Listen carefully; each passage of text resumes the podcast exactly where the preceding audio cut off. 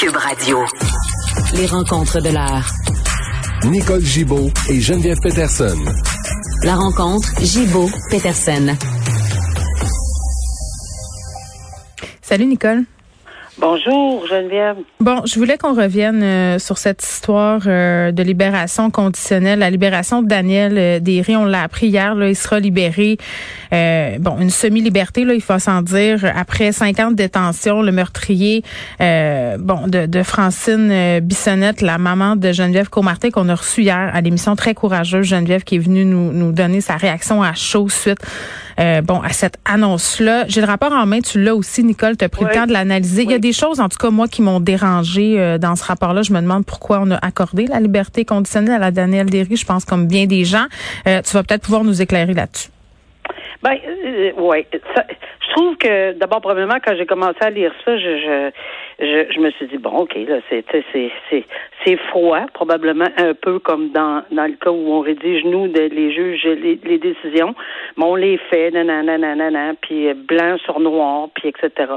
Mais plus on lit, plus je trouve que ça devenait troublant, là. Parce ben que là, euh, OK, moi, personnellement, je suis pas certaine qu'on connaissait ça, mais de toute façon, euh, on n'était pas à l'audition.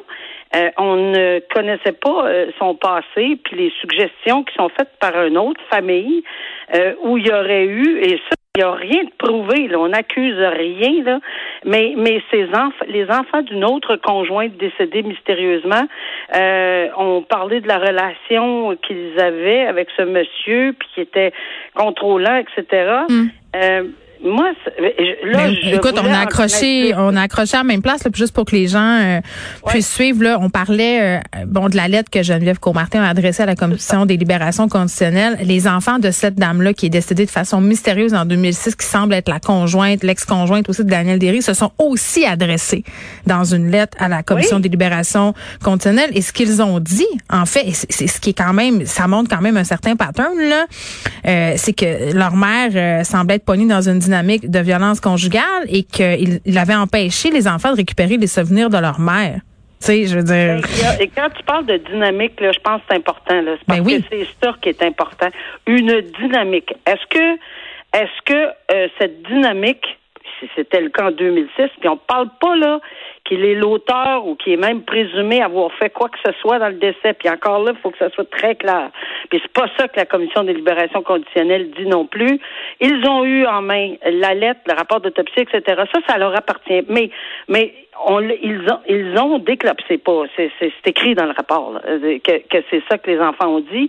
Leur relation, évidemment, avec cette personne-là était devenue terriblement toxique parce qu'on sait que quand mm. on a, tu sais, c'est le contrôle. Hein, en matière de violence conjugale, on comprend la jalousie, le contrôle, etc. Là, on parle de 2006. Euh, on est rendu en 2021 et ça s'est produit mm. Euh, également, mais là, cette pauvre dame est décédée, la mère de Mme Comartin. Oui. Elle est décédée. Euh, et, là, il a. Attention, là, il y a quand même eu, pour des raisons qui appartiennent au DPCPI, et encore une fois, je ne remets pas en question leur décision, ils doivent savoir pourquoi, c'est sûrement une question de preuve, puis j'en conviens que euh, on n'a pas assez de détails. Mais pourquoi régler un dossier d'homicide involontaire, je ne sais pas. Puis il faut comprendre, que les auditeurs, il faut qu'on comprenne qu'il y a meurtre premier, meurtre deuxième, et ensuite homicide involontaire. Homicide involontaire ne requiert pas euh, que la loi impose une détention minimum comme mm. c'est dans le cas de 2 et 1, meurtre 2 et meurtre 1. Ici, c'est à la discrétion du tribunal. Et s'il y a une entente entre les procureurs, encore une fois, on revient sur mm. l'entente entre les procureurs. On ne sait pas pourquoi, on ne sait pas comment, quelles, sont les raisons, mais ils en sont venus à une, à une. Bon. Alors, quand on en vient à une décision euh, commune de recommander que le, ou la juge l'accepte, parce que c'est évidemment bien plaidé, puis on a ficelé tout ça, puis que c'est correct, puis on a expliqué pourquoi. Ben là, les règles de la libération conditionnelle s'appliquent pour une peine de 11 ans, puis même de 8, là, parce qu'on comprend qu'il il, avait fait du temps préventif. Donc, c'est sûr qu'au moment où on se parle, il avait, selon la loi, la possibilité de s'adresser aux libérations conditionnelles. Il n'y a pas eu une libération euh, conditionnelle parce qu'on voit qu'il voulait avoir une libération conditionnelle euh, pré-libératoire, là, plus, plus rapidement, là. Ouais. Mais c'est une semi-liberté. C'est juste avant l'autre, là. Et il va y aller pour la libération conditionnelle, mais pas tout de suite. Alors là, il est en semi-liberté. Mais oui, c'est inquiétant. Je reviens là-dessus. Là, Mais attends, je, je, page 5 n'a du, page On n'a 5, pas fini. page 5 du rapport. Exact. euh, indique que le risque imminent de violence envers une partenaire est modéré. Et Ouais. euh, c'est ce qu'on a évalué. Il représente un risque modéré euh, envers une partenaire. Et, et si je poursuis là, la lecture du rapport, euh, en page 7, c'est marqué que monsieur euh, entretient, euh, si on veut, une certaine aversion pour son ex-conjointe, donc Francine euh, euh, Bissonnette. Et il, il, il aurait dit, en fait, euh, qu'il ne voyait pas comment il pourrait se replacer dans une situation comme ça parce que euh, il achèterait plus une maison avec une femme. Tu sais, qui choisirait Ouais. mieux aussi ses prochaines euh, conjointes. Ça, c'est écrit à la page 8 euh, du rapport de la Commission des libertés On conditionnelles. continue. Je veux pas qu'on se relance comme ça parce qu'il y en a quand même Oui, plusieurs. oui, c'est plusieurs non, mais c'est pour montrer au monde à quel point c'est aberrant. c'est correct. C'est correct parce qu'on va arriver à un fait que c'est passé en, en incarcération. Lorsqu'il était incarcéré, il y a eu un problème de, de gestion de colère avec un autre détenu. C'est Mhm. écrit à part. Et il, a- il aurait fait des voies de fait, puis tenté de l'étouffer. Comment est décédée Francine Bissonnette? Étouffé. Avec une ceinture. Ah, exactement. Alors, là, il semble avoir fait un, acte. OK, c'est correct, c'est le milieu carcéral, j'en conviens, ils ont réglé le problème. Puis bon, mais ça, on parle en 2018. Oui, il a fait des expli- il s'est- il a fait des demandes par la suite, on comprend. Puis ses propos étaient tellement pas corrects qu'on lui a pas accordé. Mais à un moment donné, si tu te fais dire 52 fois que tu devrais demander de la crème glacée euh, deux couleurs au lieu de juste la crème glacée une couleur, peut-être que tu as compris le message. Ben oui, tu sais, tu sais quoi dire, tu sais quoi dire pour amadouer le monde. Puis je dis pas que c'est le cas, mais on peut se permettre de se poser la question. Puis qui avait obtenu moi, je aussi la sa pose la question Ouais. clairement Ouais. parce que j'ai vu ce que c'est. Et mais là, on est sur une plus longue période. Moi, quand je, prononçais des sentences, on appelait ça la crainte là, pré-sententielle, puis les remords pré-sententiels. Mm. Oui, oui, c'est ça. Quand tout à coup, euh, t'as une illumination. Là. Mais, mais ça ne veut pas dire qu'il n'a pas fait de cheminement. À son acquis, oui, il en a fait. Et ça, je pense qu'il faut le dire. Puis oui, c'est vrai, et il sera pas toujours détenu. On peut pas fermer la clé. Donc, on est beaucoup Non, mieux de Nicole, l'encadrer. Cinq ans. Tu sais, je, je, je comprends qu'on jette pas la clé, là. On pourrait, ouais, mais, ben, ça, c'est à cause de la suggestion commune, là. Mais quel message on envoie aux victimes de violences conjugales? Quel message on envoie au public alors qu'on traverse euh, une crise de féminicide? Ouais. Qui avait, ouais. Qui avait obtenu une semi-liberté au Stacho Galésie? On se rappelle qu'est-ce qui s'est passé avec Ben Marilyn. Lévesque? Moi, je, je, je pense qu'ils l'ont quand même, entre guillemets, extrêmement encadré. Il y a 500 heures de, de, de qu'il va avoir là, pour, pour, pour se former, là, puis en matière de violence conjugale, etc. Je. Mais il reste qu'il est narcissique, c'est ce qu'on dit. Et ça, moi, là, euh, le terme euh, jaloux, narcissique, euh, modéré comme risque, j'aime pas lire ça. Et je comprends pourquoi les gens se questionnent et est-ce que ça présenterait un risque inacceptable? Hey, c'est large, là. Inacceptable. C'est quoi qui est plus acceptable que moins acceptable quand on a un dossier comme ça? Benoît, c'est ce qu'il me dit ce matin? Il me dit, est-ce qu'on le présenterait à nos filles, ce gars-là? C'est Je pense que poser question. la question, c'est y répondre. Ouais. Hein? Alors, on va espérer pour pour le ben, encore une fois là, on va espérer qu'ils ne se sont pas trompés, mais une seule fois. Puis on donné des statistiques, hein, 4 sur 5 ne récidiveraient pas, puis toi, puis ci, puis ça. Mais c'est parce que juste un, c'est trop. Et à mon avis, on était très, si vous me permettez l'expression, très borderline pour accorder cette semi-liberté. Mais surtout eu- qu'on sait que c'est un cas très médiatisé.